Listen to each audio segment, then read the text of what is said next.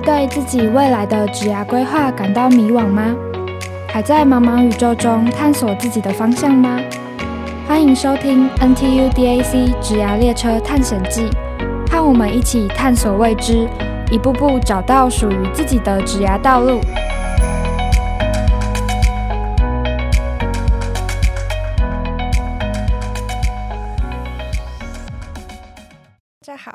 来到 NTU DAC 职涯列车探险记。我是今天的主持人 Zoe，是 NTU DAC 第五届的行销公关长。哇，我们 NTU DAC 的 Podcast 飞快的来到了第三集。前两集呢，我们分别邀请到目前在 Apple 担任 Data Scientist 的 Henry 学长，以及在 Mastercard 担任顾问的 Tracy 学姐，分享他们在职涯选择的心路历程。如果还没有收听的朋友们，欢迎回去收听哟。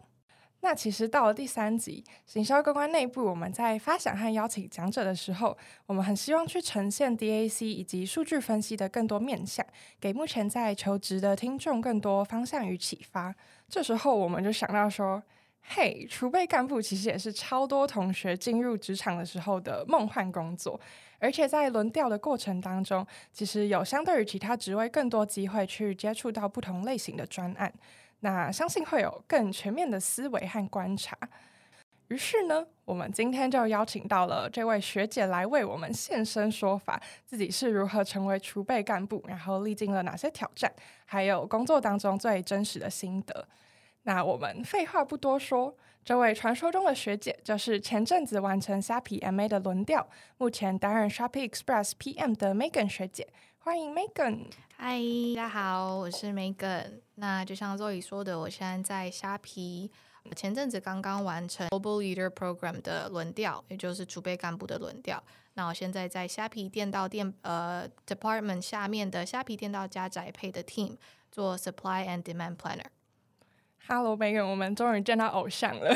其实不瞒 Megan 说，我们当初一提到你的时候，我的 partner Tiffany 就马上在群组上面说，Megan 是超厉害的列点 MA。然后社长也在群组上面说，超级期待这集的分享。于是，在我压力山大的同时呢，我自己也是很兴奋呢。今天跟学姐有一个访访谈和分享。那其实之前在线上讨论的过程，还有从在换桌那时候听到学姐分享，都我自己是感觉学姐是一个很有个性，然后很有想法的人啊，这是我自己的想法啦。想要来问一下 Megan，那如果要用三个 Hashtag 来形容自己的话，呃，Megan 会怎么形容自己呢？嗯，没问题。就是我觉得如果要用三个 Hashtag 的话，一个应该会是我个人觉得我自己应该算是个还算蛮有同理心的人的吧。呃，另外一个方面，换个角度，就可能是换，算是换位思考。那我觉得这东西其实，在蛮多层面上，其实都蛮有帮助的。那第二个部分，可能就是工作上还算是蛮有责任心。那最后一个，我觉得如果要我自评我自己的话，我觉得我是一个很矛盾的人。那这个东西也可能跟今天这一集 Podcast 蛮相关。矛盾的点就是，我觉得我在职涯探索上面。呃，常常的觉得说，哎，今天我好像知道我好，呃，我人生的方向，可是明天睡觉起来又觉得我找不到了，所以今天可以跟大家好好的分享这一块。刚 Megan 分享，我们觉得超级意外的，因为一直以为 Megan 是那种呃自信说我就是要做这个的这种人。那可以请 Megan 分享，就是如果是在求学过程。或是在找实习的这个阶段，Megan 的这个矛盾的想法有怎么样去改变你的一些行动，或者是在做抉择的时候，Megan 有是怎么去怎么去想这些问题，或怎么去选择我下一步到底要做什么？嗯，了解。我觉得如果摊开我的 career path 来看的话，就可以看到我人生充满了非常多的矛盾。就是坦白说，我到现在可能才稍微比较知道说，哦，这是我的 passion 所在，这是我。还蛮笃定想要做的事情，可是我应该从大学再加上研究所，整整应该用了大学是四年嘛，然后研究所是两年，就真的用了六年，慢慢的去把呃我的有点像是呃职涯清单上面一一的尝试完以后，呃才比较能够了解。那举例来说，我大学是念财管系，所以就是偏金融呃金融业的。那理所当然，我的第一份实习也是到金融业。那我那时候是到 invest 呃 investment banking 呃下面的部门，那主要负责的专案可能是跟 IPO 比较相关的。对，那做完之后就觉得，嗯，好像没有特别喜欢，但也没有到讨厌。那我觉得这感觉应该是大部分的人对自己呃可能 major 专业的一个想法吧。那那时候就适逢呃可能准备大四要准备毕业啦，那我身边的朋友就是呃有些考 GMAT 要准备去国外念研究所。那我自己当时其实也有很认真的考虑，其实我有去补，对，但最后没有考，呃。被我的朋友嘴到现在，就说啊，你花那么多钱，可是最后也没有去考。那我觉得其实，呃，回头来看，如果我可以回到过去，我应该还是不会在那个时间点选择出国去去念书。原因是因为当时我还没有想清楚我到底想要做什么，所以即便在那个时间点，如果出去念的话，肯定也只是念个国外的，也是金融相关研究所这样子。那我的 career path 可能就定型了，我就。呃，这辈子应该就是可能跟金融业比较相关了。呃，不想要在没想清楚的情况下花那么多钱，所以我就后来就决定念一个在台在台湾念 MBA 这样子。那在念 MBA 的过程中，坦白说，我应该花六成以上的心力在 trial and error 去 find out 说，哎，我到底比较喜欢做什么，然后可能。不到四十 percent 的心力花在课业上面跟上课，对，所以其实我花非常多的时间在社团跟实习。那社团就当然也包含呃 DAC，花了非常多的时间做专案跟担任干部这样子。在研究所期间，我第一份做的是在一家很小的新创公司担任 PM Project Manager。对，那那时候我觉得最大的 take away 是。在还没有很呃明确的 hard skill 之前，如果你就担任一个 PM 的话，其实你很容易就沦落为一个传声筒，因为其他的 cross function 就觉得说，哎，其实你没有办法提供很 solid 的 input，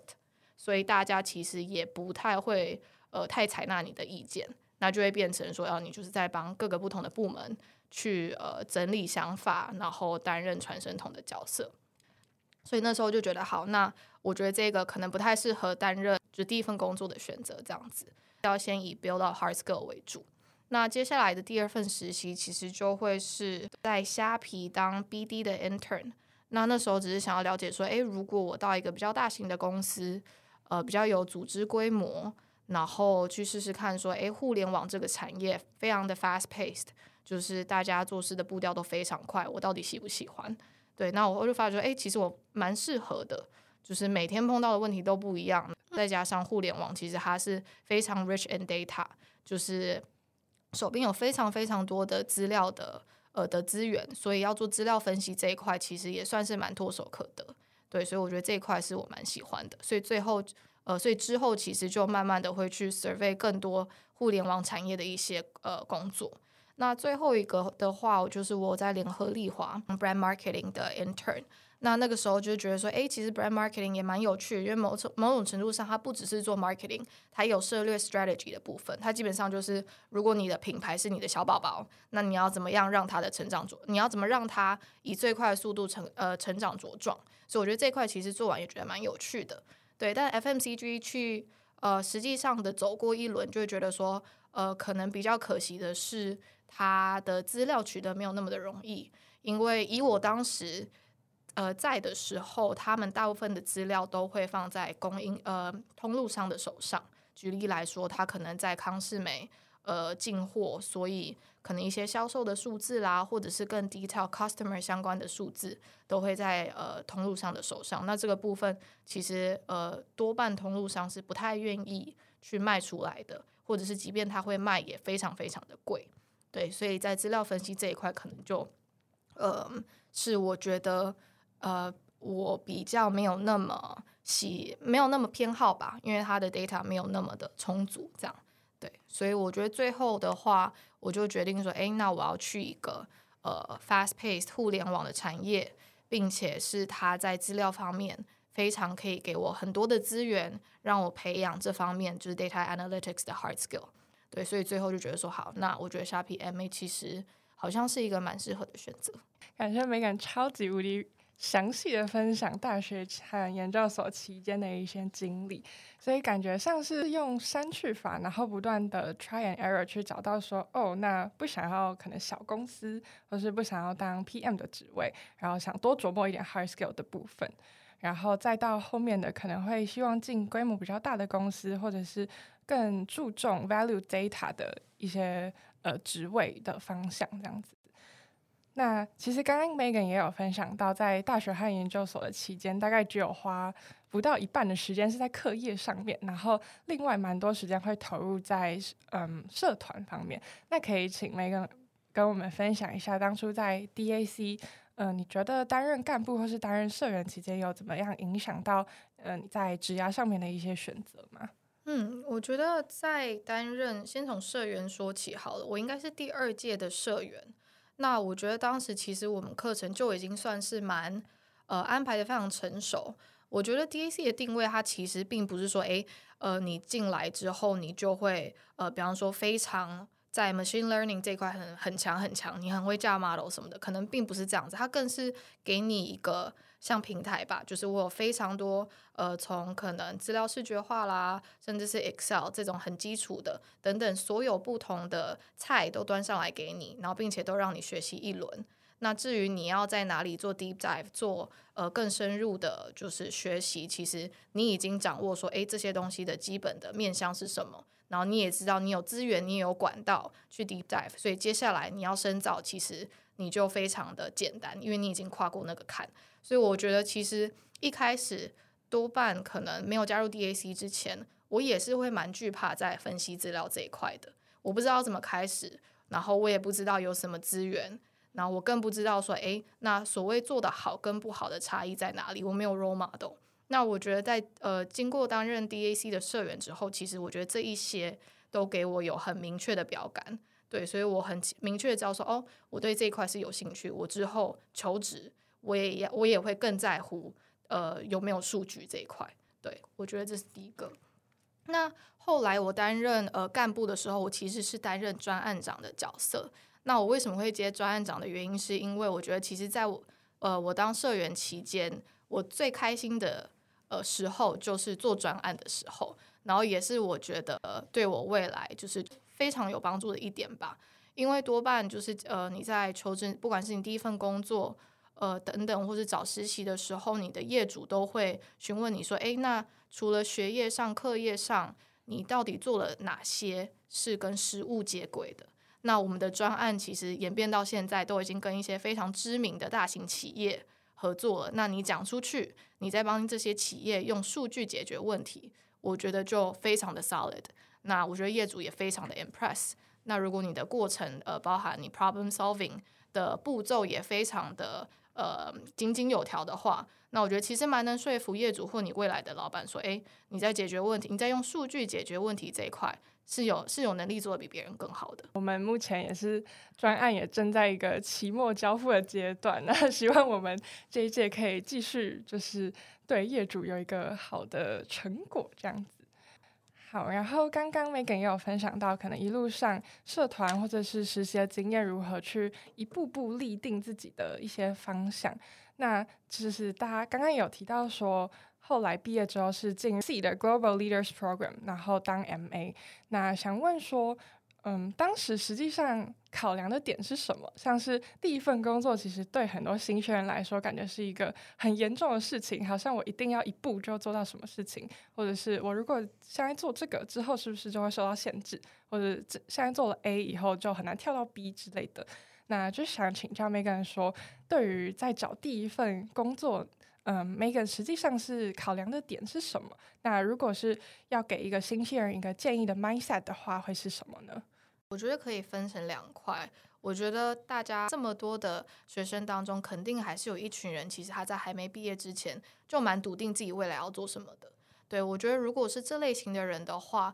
可能就没有那么建议你去说，诶，那我要不要？可能因为钱的关系或者什么种种的原因，呃，去当 MA。因为 M A 其实它最大的精髓啊，还是它接下来会到不同的部门去做 rotation。但是如果你已经很确定你就是要做哪一个 function 的哪一个 role 的话，我觉得其实抓紧时间在那个 function 扎根，然后呃就是培养非常呃用最短时间培养你的硬实力，然后在那边呃稳稳的，就是呃能够 pick up 更多的 knowledge 跟 skill 的话，我觉得可能对你未来的个 career path 会更好一点。但是如果呃绝大多数的人可能比较偏向于我还没有想清楚的话，我觉得 MA 还是还是算是一个蛮不错的机会，让你可以在毕业之后继续去 explore，说，诶，呃，在这个产业之下，我到底喜欢做什么类型的事情？那在即便在同一个 function 下面，也有不同的 project 可以做，所以我觉得这个其实还是一个蛮好去 explore 的一个机会吧。那也想问学姐，可能当初毕业前她进入真的当 MA 的时候，那时候对工作是有什么样的期待或很憧憬的事情吗？嗯，我觉得那时候我其实一心一意就觉得说，我在我嗯 career 的初期，可能比方说前两年吧，我想要用最短的时间内去培养、去 polish 我的嗯 problem solving skill。那所谓那这件事情具体要怎么做，其实就是你要能够嗯，就是不管未来你碰到任何你没有碰、没有解决过的陌生问题。你都要能够就是用很有逻辑的，或者是嗯有 data mindset 的方式去拆解它，然后去解决它。所以我觉得，呃，如果我要达到这样的 goal 的话，其实在不同的部门轮调，然后去接触到各种面向的问题，其实就是一个能够达到我这个目标的一个方式。对，所以我觉得如何去 polish 我的 problem solving skill，其实是当时我非常看重的。对，那第二个部分的话，可能就会是 data analytics 吧。对，就是我要怎么样，嗯，就是在众多的数据里面去找到重要的 metrics，然后进而的去分析它，然后提出建议给我的老板，然后应用在就是实际的策略上面去影响整个 business。我觉得也是我那时候蛮憧憬的一件事情。对，所以我那时候呃也是因为这样的原因，所以我当时其实在求职的时候多半是考虑。呃，互联网相关的呃的产业这样子。刚刚讲到互联网，然后感觉 Megan 其实也，呃，虽然说在职位上没有那么笃定，但是好像对互联网是有很多憧憬跟期待。那想问 Megan，觉得那互联网或者是可能电商产业这方面的领域最大的魅力会是什么呢？嗯，我觉得这个问题问的很好诶。我觉得对我来说，呃，以电商来说的话，它的魅力在于它有非常多的可行性。原因是因为，呃，你可以，你可能大部分人说，哎，电商其实你就是上去买个东西就走了，但是不尽然是这样，就是你买，呃，你点进去，你有整个非常多的 user journey，比方说你进去你会逛，对，然后所以你可以想象整个 customer 从呃购物原本只是购物、逛街、下单，到最后 logistic 送到你家这一整串都是无限的 possibility，对，所以我觉得。这就是它的魅力所在。嗯，感受到 Megan 对于这个工作，然后还有探索其中使用者一路上的 journey 是真的很有热忱，然后呃，也希望可以透过可能分析还有观察去不断优化，然后去呃塑造出一个更好的 business。然后刚刚学姐有稍微分享到，嗯，可能电商需要观察或者是注意的一些 metrics 等等。那可不可以请 Megan 再多跟我们分享详细一点，就是？嗯，因为其实 Megan 当时加入虾皮是电刀店刚刚创立的初期嘛，然后所以应该会有很多突破和创新的机会。那很好奇，就是呃，Megan 在这当中有做过哪些是印象深刻的专案吗？嗯，呃，我先举一个我之前在第二个轮调的例子。那就像你讲的，那个时候电刀店应该才成立不到一年。所以应该算是没有到超级草创了，但是也算是在初期，就是快速飞速成长的一个阶段。对，那帮大家就是倒回到当时的时代，就是呃那个时候其实我们才刚开始做电到店嘛，所以大家还记得，其实一开始电到店开始做的时候，我们的 business model 其实外观来看就像是一个呃。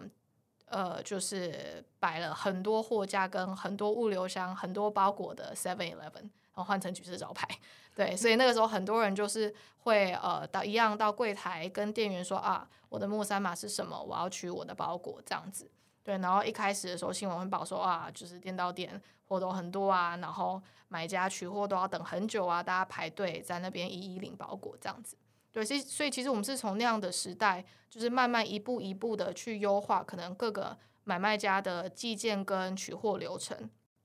到现在你可以看到，其实街边慢慢会出现，就是我们叫做智取店，就是门市里面已经完全没有任何人了，对，那里面都是一些白色的柜子，那基本上现在的 user 进到智取店里面，他就只需要呃很简单的在荧幕上 key in 一些呃号码单号，你的订单编号，然后这个时候你的那个智取柜的门就会自动打开，然后你就可以很简单很顺利，然后在很短的时间内就取去把你的包裹取走。对，并且这个东西呃，并且这个 model 是呃二十四小时的，可以营业到更晚的，所以我觉得这东西对于买家来说是更便利的一个。的一个流程，那呃，其实我当时就很荣幸的可以参与到这个智取店的呃零到一发想以及推动的过程。那当时的话，老板其实就是说，哎，我们未来我们为了要持续优化买家的体验，对，但同时如果要兼顾成本的话，有什么样的 model 是可以达到这个目标的吗？这其实是一个非常模糊的一个目标。但是我知道我们公司就是想要往这个方向走，对，所以当时其实就是呃拆解了一下我们整个店到店 model 的 cost structure，然后就看到说，哎，其实里面蛮大的 portion 是花在呃聘雇人力的部分，因为台湾的劳动市场其实是非常贵的，跟其他东南亚市场比起来，对，所以我就觉得，哎，其实是可以从这个方面着手的，对，那也有跟呃其他不同的 market 的同事呃跨国交流。比方说那时候蛮有趣的，波兰的同事就说：“哎，其实智取贵这个模式在波兰的用户是非常习以为常，然后他们也都很习惯是在比方说呃，可能下班的路上，呃，街边就有一个这样户外型的智取柜，那他们就是在下班可能回家的路上就已经把自己的包裹取走，所以他们觉得哎，这个东西是很便利跟习以为常的。对，那我也觉得说，哎，其实台湾如果有这样子的问题的话。感觉在新加坡像这样子，呃，人力成本也相对非常昂贵的国家，应该也会有一样的问题。对，那和他们了解之后，所以他们说，哎，其实他们也蛮想试试看，说这个东西到底可能在台湾、在新加坡会不会成功？对，所以我们在呃做了一系列的 case study 之后呢，然后也有做一些运算，然后就跟老板说，哎，其实我们后来觉得这个 model 要 work，里面有一些 key successful factor。那至于到底呃，这些东西都理清、都 break down 出来之后，呃，我们还是要进行一系列的 pilot run，我们才会知道说啊，那跟我们当初想象的一不一样。对，所以就蛮算是呃很幸运的跟老板争取到一笔钱，然后去做 pilot run。那我觉得最开心的是，就是看到说，哎，其实呃这个假说是被验证的，就是我们 pilot run 之后发觉，哎，消费者蛮能够适应的。就是不会出现我们当时预想到的一些 scenario，比方说啊，大家很抗拒在没有人的店里面做呃自己取货的动作等等，发觉诶消费者蛮能适应，甚至有很多很好的 feedback。对，所以呃最近可能呃今年以今年来说，可能就可以看到其实蛮多的原本的有人店都慢慢的转到呃智取店的一个状况。我觉得这蛮有呃算是蛮有成就感的。嗯，了解。其实。对于虾皮来说，我自己的角色就是一个资深 用户，完全没有想到，就是我平常在下单或是取货的过程的背后，其实有是有一群人这样子从一个很模糊的问题，然后逐步去定义拆解，然后再到想出嗯这样子的解方，感觉是背后花了很多呃心力还有分析的这个过程，感觉非常不容易，然后也很有挑战。刚刚有讲到这个专案是就是 Megan 在轮调的过程当中。接触到的一个专案，然后其实之前 Megan 在换州的时候，也稍微分享到一些在海外轮调的经验。那也想问一下，我们真的很难想象，就是工作的时候，然后是在一个陌生的环境，然后尤其 Megan 是在呃马来西亚和泰国，就是东南亚的地区，我自己也没有去过。然后可不可以请 Megan 分享，就是当时在海外轮调的趣事，或者是印象深刻的事情？我是先去泰国做轮调，那我觉得蛮有趣的是，我当时也没有想太多，就是我就想说，反正呃英文应该就是多多少少应该会通，所以我就去了。对，那那时候我觉得很有趣，就是哎，毕竟我我的母语不是英文，那泰国人的母语也不是英文，所以其实，在整个办公室里面就是充斥着各种泰文，然后觉得哇哦，我真的一句也听不懂，然后就觉得整个世界忽然有种我被屏蔽，然后很安静的感觉，只是有一种很第三视角的神奇神奇的呃感觉，就是你在台湾或者是你在可能英语系国家比较不会体验到的，我觉得蛮有趣的。然后其实我觉得最有趣的地方是，嗯，至少以我在东南亚工作的经历的话，会觉得诶，整个办公室是非常热闹。就是我觉得在台湾的话，呃，大家工作就是比较偏诶，很讲求效率，公事公办。那在办公室就要有在办公室的样子。可是东南亚完全不是，就是一可能嗯一一进办公室就开始跟你聊说，诶，我家昨天发生什么事情。我今天下班要去哪里喝酒？你要不要一起来？我觉得大他们更讲求去塑造说，诶，我跟我办公室的同事，甚至是老板，我们是一家人，我们是很好的朋友。对，所以我觉得整个办公室的氛围是非常不一样的。比方说，就有一天我们要大加班，因为我们要呃，我那时候在泰国是担任 business intelligence 呃 strategic insight team，反正就是要帮呃呃老板捞很多的数字，然后做分析报告。然后那时候，呃，那天下午就已经知道要忙到很晚了。那老板那时候就说：“好，我们要加班，对不对？”那他就从桌子底下拿出非常多瓶的泰国橡皮啤酒，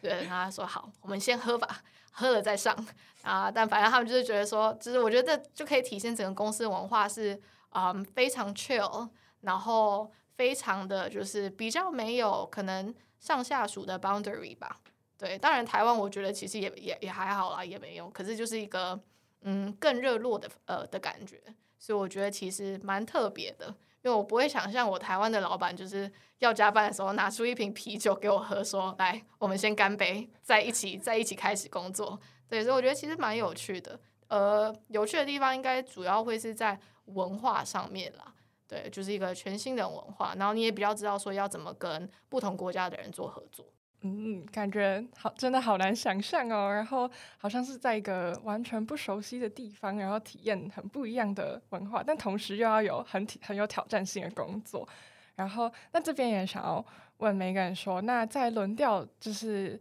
六六个月期间，然后嗯，每六个月要轮调到下一个部门嘛？那这期间有没有遇到什么样的撞墙期？然后那 Megan 是怎么样去找到自己的热忱呢？嗯，我觉得其实。撞墙期，呃，一开始还蛮严重的，因为这整个 program 是两年嘛，然后每六个月要轮调一次，所以就等于我总共会轮调四次的意思。那当然，你撞墙期可能在第一个轮调是撞墙最久的，因为你这你对这间公司一一知半解，然后你也是一个就是刚毕业的新鲜人这样子，所以你可能还要呃，除了了解这间公司这个部门这个方选这个 role，你也要了解怎么样。跟一群工作呃资历比较深的人一起口 work，讲他们能能够听懂的话，对，所以我觉得这是一开始撞墙比较久的地方。对，那我觉得随着第二、第三、第四轮，你慢慢撞墙的时间，你会发觉就是呃缩短的非常快，到最后其实基基本上不太需要适应了，因为你已经很能够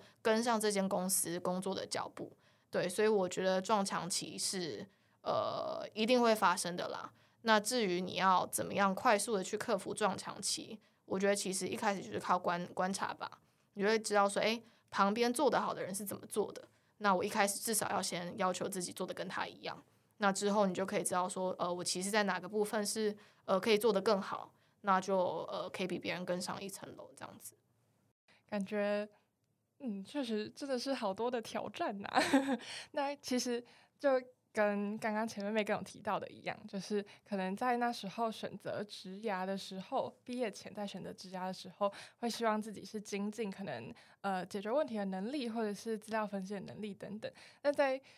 又刚刚提到说经历过这么多的挑战，还有不同的适应等等，那 Megan 现在对热工作的想法有什么样的转变吗？或是现在来看的话，会觉得自己对工作的呃 motivation 会是什么？嗯，懂。我觉得大家对于就是怎么定义我的工作很有意义这件事情，真的截然不同。那我觉得还蛮幸运的是，我在那么多不同的部门或国家轮调完，我大概有抓到自己觉得做什么样的的工作内容会让我觉得我有成就感，跟我仿佛就是呃更了解就是呃工作的意义是什么。那我觉得举例来说。像呃刚刚刚电到店的例子，我就觉得诶，透过呃我和团队的努力，其实是可以让消费者在更短的时间内去拿到他的包裹，或者是至少在他的取货体验上面是更顺畅、跟更无痛的。那这件事情，我觉得就是有意，对我来说就是有意义。对，那可能其他人有些人会觉得说，诶，当我在 marketing，然后看到诶，就是整个人流量进来的人变多了，或者是大家对某一篇贴文、对某一个 campaign 的反应很热烈，这件事情可能对他来说是有意义的。所以我觉得每个人对意义这件事情的想法蛮不一样的。嗯，了解。所以感觉像是就是在自己觉得可以。嗯，喜欢然后向往的领域当中，然后也去了解，实际上使用者会怎么样被影响，然后再从工作上的不管是分析或者是嗯，像是 marketing 就会有 campaign 的这些范畴，然后去影响到使用者，然后呃，某方面也是一种正向的影响。那我这边有几个小小的问题，我私心想要请教 Megan，好，就是我一直以来都很好奇，其实 MA 在每个部门轮调当中就只有短短的六个月，那。真的是可以实际接触到很核心的业务吗？因为比如说，如果我是一个部门的一个什么小员工之类，我就想说，这个新来的到底来干嘛？我就不想让他做，就是这些重要专案等等。想问 Megan，就是可以帮我们解惑一下吗？嗯，我觉得问的很好，诶，也是我一开始还没加入这个 program，觉得不太确定的地方。但我觉得蛮有趣的事情是，至少以这个 program 来说，就是老板确实都会特别的把一些很重要的 case，或者是公司接下来呃比较重点的方向的专案，就拨给呃 MA 去做。所以我觉得这个是还蛮好的地方。对，那你说至于你说和其他同事的。合作状况吗？没错，哪一个部分？这个好说吗？可以啊，可以分享。就是彼此之间，大家会对 MA 是有怎么样的合作的关系吗？嗯，或者是会不会有那种，因为毕竟好像也只有待六个月，然后不知道大家会怎么样看这个。一来好像就是比较有点主导的角色啊。OK，懂。所以我觉得，呃，我觉得有趣的是，是 M A 其实到轮调到每一个呃每一个 team，至少以我的例子来说，我们嗯我们被赋予比较重大的责任，但是坦白来说，我们并没有呃就是有点像是高人一等吧，我们并没有我们并没有这样子的呃的位阶，或者是也普遍不会给大家这样的印象，对。那我觉得大家对我们来说，他们对我们更多的是好奇。他们就说：“哎，你这个 M A，那你接下来就是哎，你会怎么样的去做这件事情？然后你在其他的部门 rotate 了这么多的经验，你会呃怎么样提供不一样的想法？你可以为我们的 team 带来什么样子的贡献？我觉得他们更对我们更多的是好奇了，然后也很好奇我。”我们就是他们也蛮好奇说，哎，那 M A 到底呃在各个不同呃部门轮调的期间，就是有没有觉得哪一个部门做的事情特别有趣？就他们也会很好一直问你说，哎，那你觉得跟你上一个轮调比，哪一个地哪个地方比较好玩？你还会想要就是轮调结束之后，你会想要来我们 team 吗？对，所以我觉得他们对我们更多的是很多的好奇。讲到好奇，其实我自己也很好奇，就是。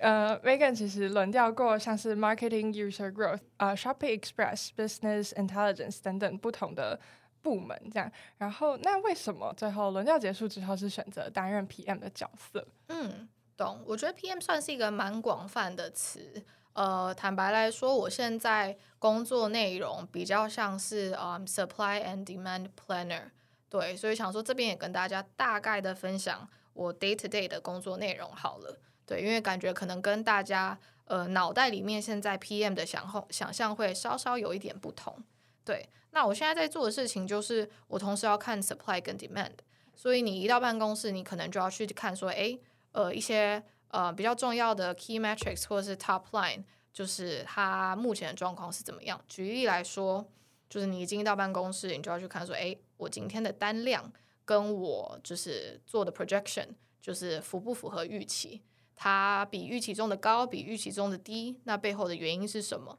那到底幅度差距有多大？我今天需不需要加发免运卷，还是我今天需要空单？这个就是非常 basic 的工作。因为 supply 跟 demand 最后有没有平衡，或者是呃，就等举例来呃，order 其实就是一个 demand 的体现嘛，对，所以这是 demand 的一环。对，那 supply 的话呢，就是我现在呃，同时也有在看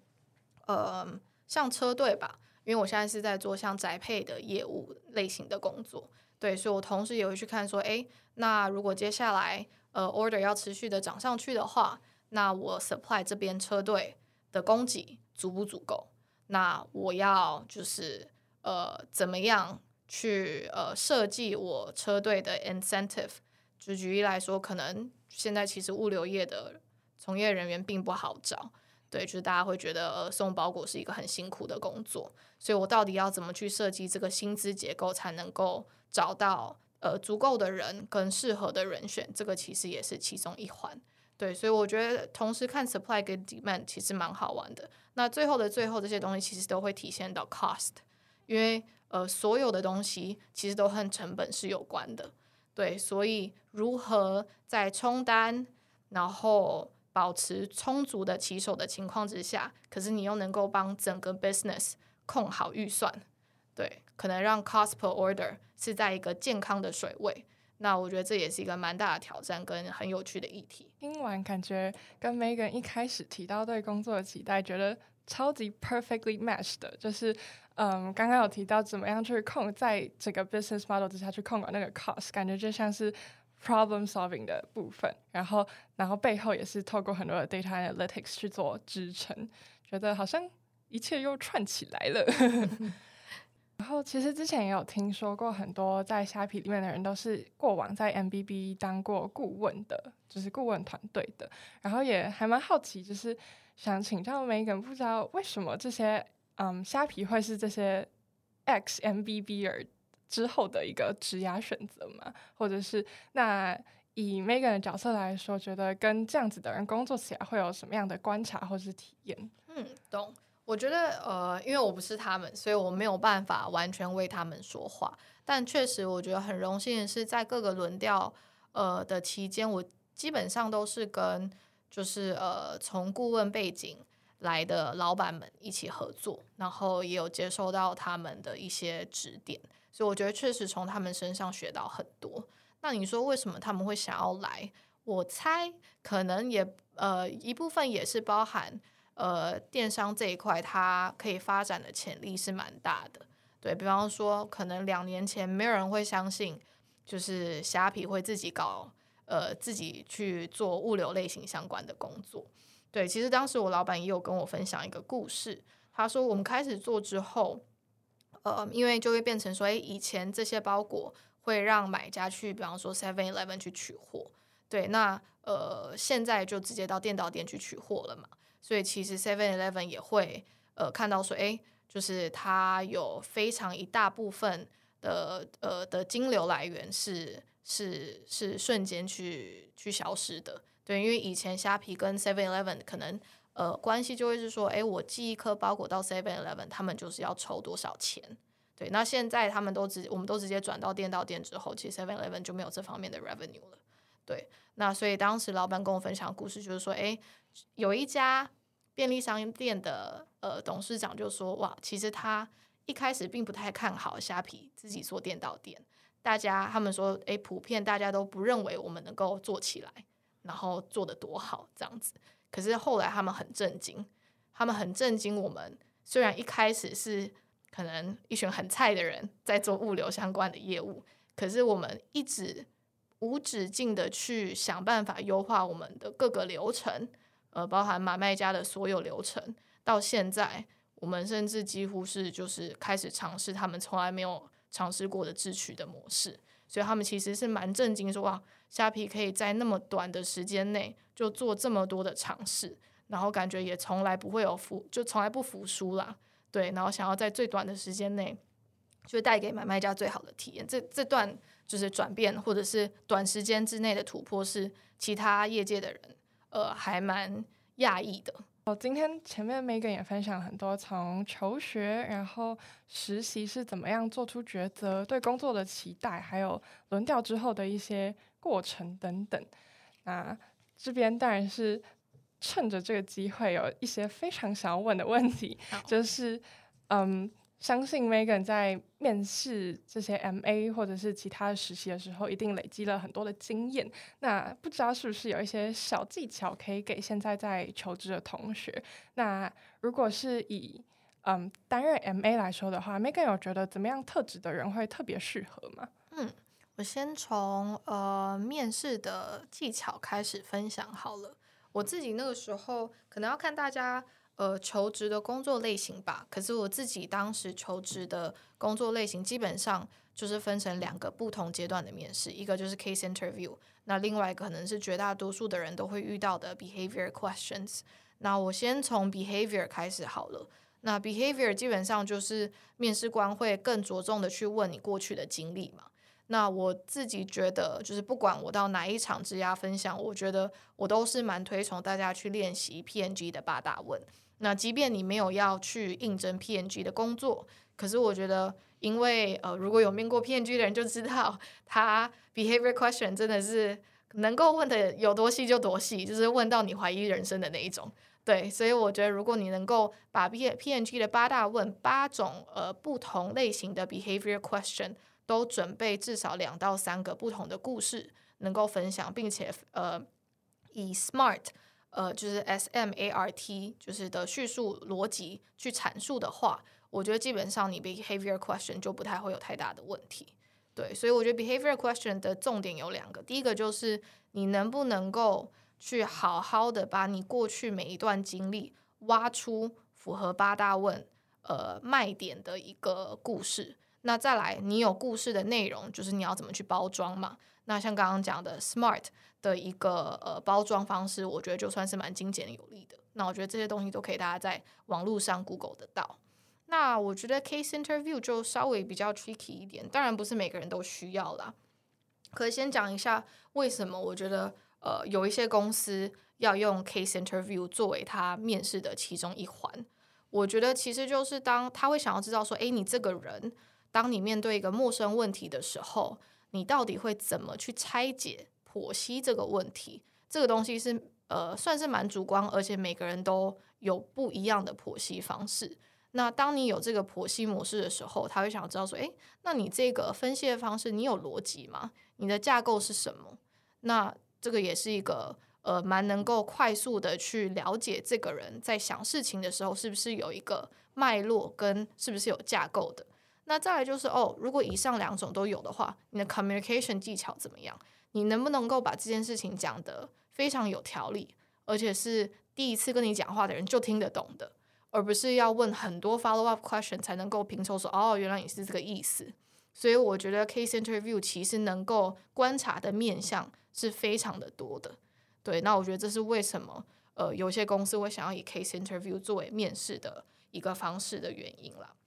那至于你要怎么准备 case interview 的话，呃，我觉得一开始我会建议大家要组一个读书会吧，因为呃自己准备面试真的是蛮痛苦的，对，呃，你需你需要一些可爱的志同道合好的小伙伴跟你一起去练，那再加上对练的话，其实是很有效率的一件事情。举例来说，呃，有练过 case interview 的人都知道，case interview 可以分呃分成。呃，既定的不同，呃，既定的几种题型，然后你也可以，不管是你要用题型的方式，或是用不同的产业去练 case interview，其实是都可以的。那那个时候，我觉得最好就是，诶，我那时候呃，跟三个好朋友就是一起组了一个四人读书会，所以今天我就跟我的好朋友说，诶，我想要练什么样题型的 case，然后是 specific 什么样的产业，他就会帮我去找。那同理，他也会提出他的需求。因为每个人都有自己比较薄弱的方面啦，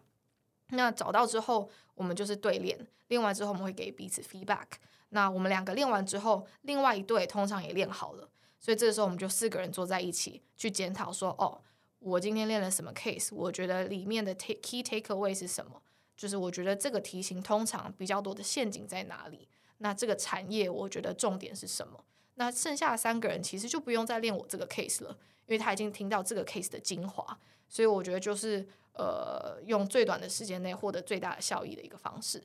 对，那 case interview 以 material 来讲的话，呃，大家可以上网查，就是 Case in Point。那这个也是一个免费的资源，或者是你要去 M Seven 那些 MBA 的呃，就是 Consulting Club，他们也都会出自己的 Case Book。对，所以这些都是在网络上可以免费取免费取得的资源。那 Case in Point 的话，我自己是最推，其实是它的序论的部分。我觉得，尤其是 Case Interview 的小白，如果你完全没有概念，说啊，什么是 Case Interview，我该怎么开始练？我刚刚提到的 case interview 的常见几种题型又是哪几种？其实 case in point 的序论都有非常详细跟呃重点的整理，所以我觉得是一个对于小白很快能够进入状况的一个 material。对，那最后的最后就是你在真正 case interview 的期间，你要怎么样去呃说服面试官说你是 the right one？那我觉得基本上最重要的点就是，你要是 interviewee led，就是你不能像普通的面试一样，是面试官问你一个问题，然后你回答一个问题。你要把自己想象成你就是一个顾问，你今天就是要来帮坐在你对面的面试官来解决他的问题。所以想象你是一个顾问的话，你不会在你的业主丢给你一个问题，你才去说哦好，呃，我大概帮你想到这里。请问你还有其他问题吗？你不会，你肯定是能够呃想的越完整越好。他甚至他如果他没有丢给你，可能 further question，你都会帮他想好。举例来说，他今天会说哦，呃，我觉得我想要提升我公司的营收，那你可能就会呃提呃几个几个方案嘛。那最后你会跟他说啊，不好意思，因为在时间有限有限的情况之下，就是我觉得我还有哪些地方没有分析到，可是我已经帮你想到了。就是我们可能还有呃，针对我刚刚提的方案，可能会有哪些 potential risk，以及有哪些 potential 的可能 opportunity。那这些都是未来如果我们还有时间的话，我会想要去 deep dive 的。然后我会想要怎么样去做 deep dive。所以就是你给他 extra，你给他就是连他自己都没想到，你都帮他想到了。所以我觉得是这样子的一个态度去做面试。Megan 在分享的时候，一边一直在做笔记，因为最近也是嗯面试季，然后对好好笔记下来，实在是太感谢 Megan 学姐的分享了。然后嗯，那来问一个比较有趣的问题，就是之前有听过学长姐分享说。当时在求职的时候，就是很焦虑，然后还做过一些很疯狂的事情，比如说什么在吃豆花的时候，突然开始算豆花店的什么营收是多少之类的。然后想问 Megan，那当时自己有没有做过一些很有趣的事情？好像没有像那个人那么 hardcore，我不会，我可能只会吃到睡着。然后想一下，我觉得我想要呃那个时候分享一个可能比较偏调整自己状态的例子吧。因为我觉得大家可能接下来都会经历到，你要面非常多家，然后每一家他面试又不止一关，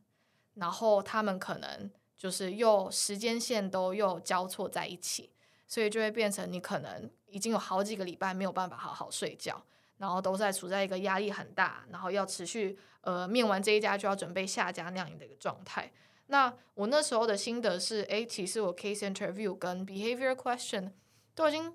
就是准备到一定的程度，你就会觉得好像就差不多这样子了。那接下来其实我觉得可能要花更多时间是在整理自己的状态。举例来说，我很印象很深刻，我那时候面虾皮面到应该是倒数第二关了吧？我那时候有七关，所以那时候真的面的好累。然后前面也面了蛮多家，然后那时候就觉得说，呃，我那时候就是呃，已经进入一个如果。你让我粘到，就是可能就是椅子或什么的，我都可以一秒睡着的那一种。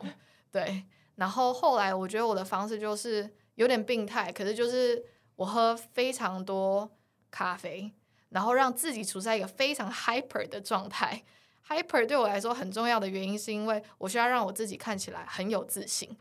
对，所以呃，有时候有自信是别人问你问题，呃，你可以。侃侃而谈，那当然他们一定会问一些让你觉得可能比较你没有想过的问题，所以我不希望我自己当下的状态是呈现在一个哦，呃，我没有想过怎么办的一个状态，因为这会影响到我后面的回答，所以我就尽量让我自己处在一个很 hyper，看起来很有自信的状态，那当然，我觉得我没有鼓励大家这么做，可是就是对，这是我当时的一个比较嗯奇怪，或者是让我自己呃能够顺利面试的一个方式吧。好，我还真的没有想到是这种方式。好，那很感谢今天 Megan 跟我们分享很多，嗯，不管是求学时候或是求职时候的很很宝贵的经验和一些心法。那也很好奇，说那 Megan 觉得接下来在职涯上还有哪一些想要尝试或是学习的下一步呢？可能是带人，或者是想要转往不同的跑道吗？就是想问 Megan 觉得自己的下一步会是什么？嗯，呃，我其实，在做了那么多的呃轮调。然后后来会选择在我现在这个 team，我觉得我当时的目标就是我想要体验创业的感觉，因为我觉得我人生可能比较长远的目标是会想要走创业这条路。当然，创业很烧钱嘛，所以你要想想清楚说具体我自己要做什么。那我现在可能还没有想得很清楚，但是我想要知道一个 business，呃，start from scratch，从零到一的过程到底会遇到些什么。然后，如果你自己把自己看成是一个 business owner 的话，你会需要具备什么样的能力？对，像我现在每天就是都遇到千千百百种可怕的问题等着你被解决。然后 business 草创期的时候，往往其实是蛮 manual 的，它可能没有办法一步到位就做到很多很系统导入啊，很自动化。那你要怎么样在初期的时候用以以一个比较 manual 的方式，一样让这个 business 可以快速成长，我觉得其实也是一个蛮大的挑战。对，所以我觉得这是呃目前的目标吧。对，感觉 Megan 一路上都是用一个很 ownership taker 的角度去面对所有的工作，就是永远去想到下一步跟更深、嗯更广的层面。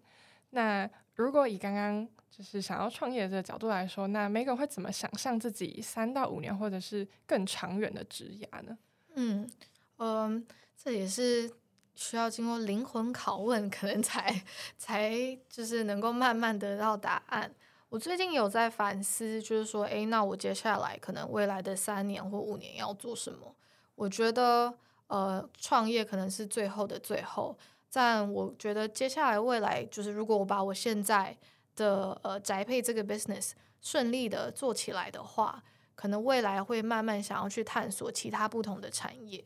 对，那其他其他不同的产业主要是培养说，诶，除了电商、互联网之外，呃，我能不能把我现在培养的 hard skill knowledge 跟 mindset，就是呃应用在其他的工作呃工作上面？对我想要知道，呃。我到底还欠缺些什么？对，因为我自己相信，就是如果你要呃能够成功的创业的话，你可能方方面面其实都要蛮强的。对，所以我觉得可能会想要尝试看看不同的产业吧。那我觉得也不排斥可能做顾问类型的相关的工作，原因是因为顾问其实可以在短时间之内碰到蛮多不同产业比较 high level 相关的问题。但我自己是觉得说，诶，你在一下子进入那么 high level 之前。或许可以先就真的是呃进入进入到 business 里面吧，就是因为其实你 high level wise 你可能是给很多 strategic 的建议，可是你并没有实际到就是 underground 去看说，哎，那在执行端的人都怎么样的去做事？所以我自己觉得说，哎，其实现在培养一些呃做事 execution 方面的 knowledge，最后可能在给。建议的时候也是比较能够，嗯，就是 take action 的，对，所以我觉得这些可能都是未来想要尝试的面向。我觉得又是一大段非常具有挑战性的过程。好，那感谢 Megan 学姐今天从非常详细，然后很真诚的分享自己的经历，然后也给嗯现在的听众一些求职上面的 mindset，还有实际上面试可能需要做的一些准备。那今天就很谢谢 Megan 的分享，我自己觉得超级受用，感谢 Megan，谢谢。我们觉得每份工作都像一场探险，每个人手上只有一次一个平行宇宙的扣打。如果你喜欢今天的《职涯列车探险记》，欢迎订阅、分享我们的 Podcast，并留下五星评价，或是到 NTU DAC 的 IG at NTU 底线 DAC，和我们分享你的想法。希望透过这个节目，可以陪你肩并肩一起经历职涯探险。我们是台大 DAC，大家下次见，拜拜。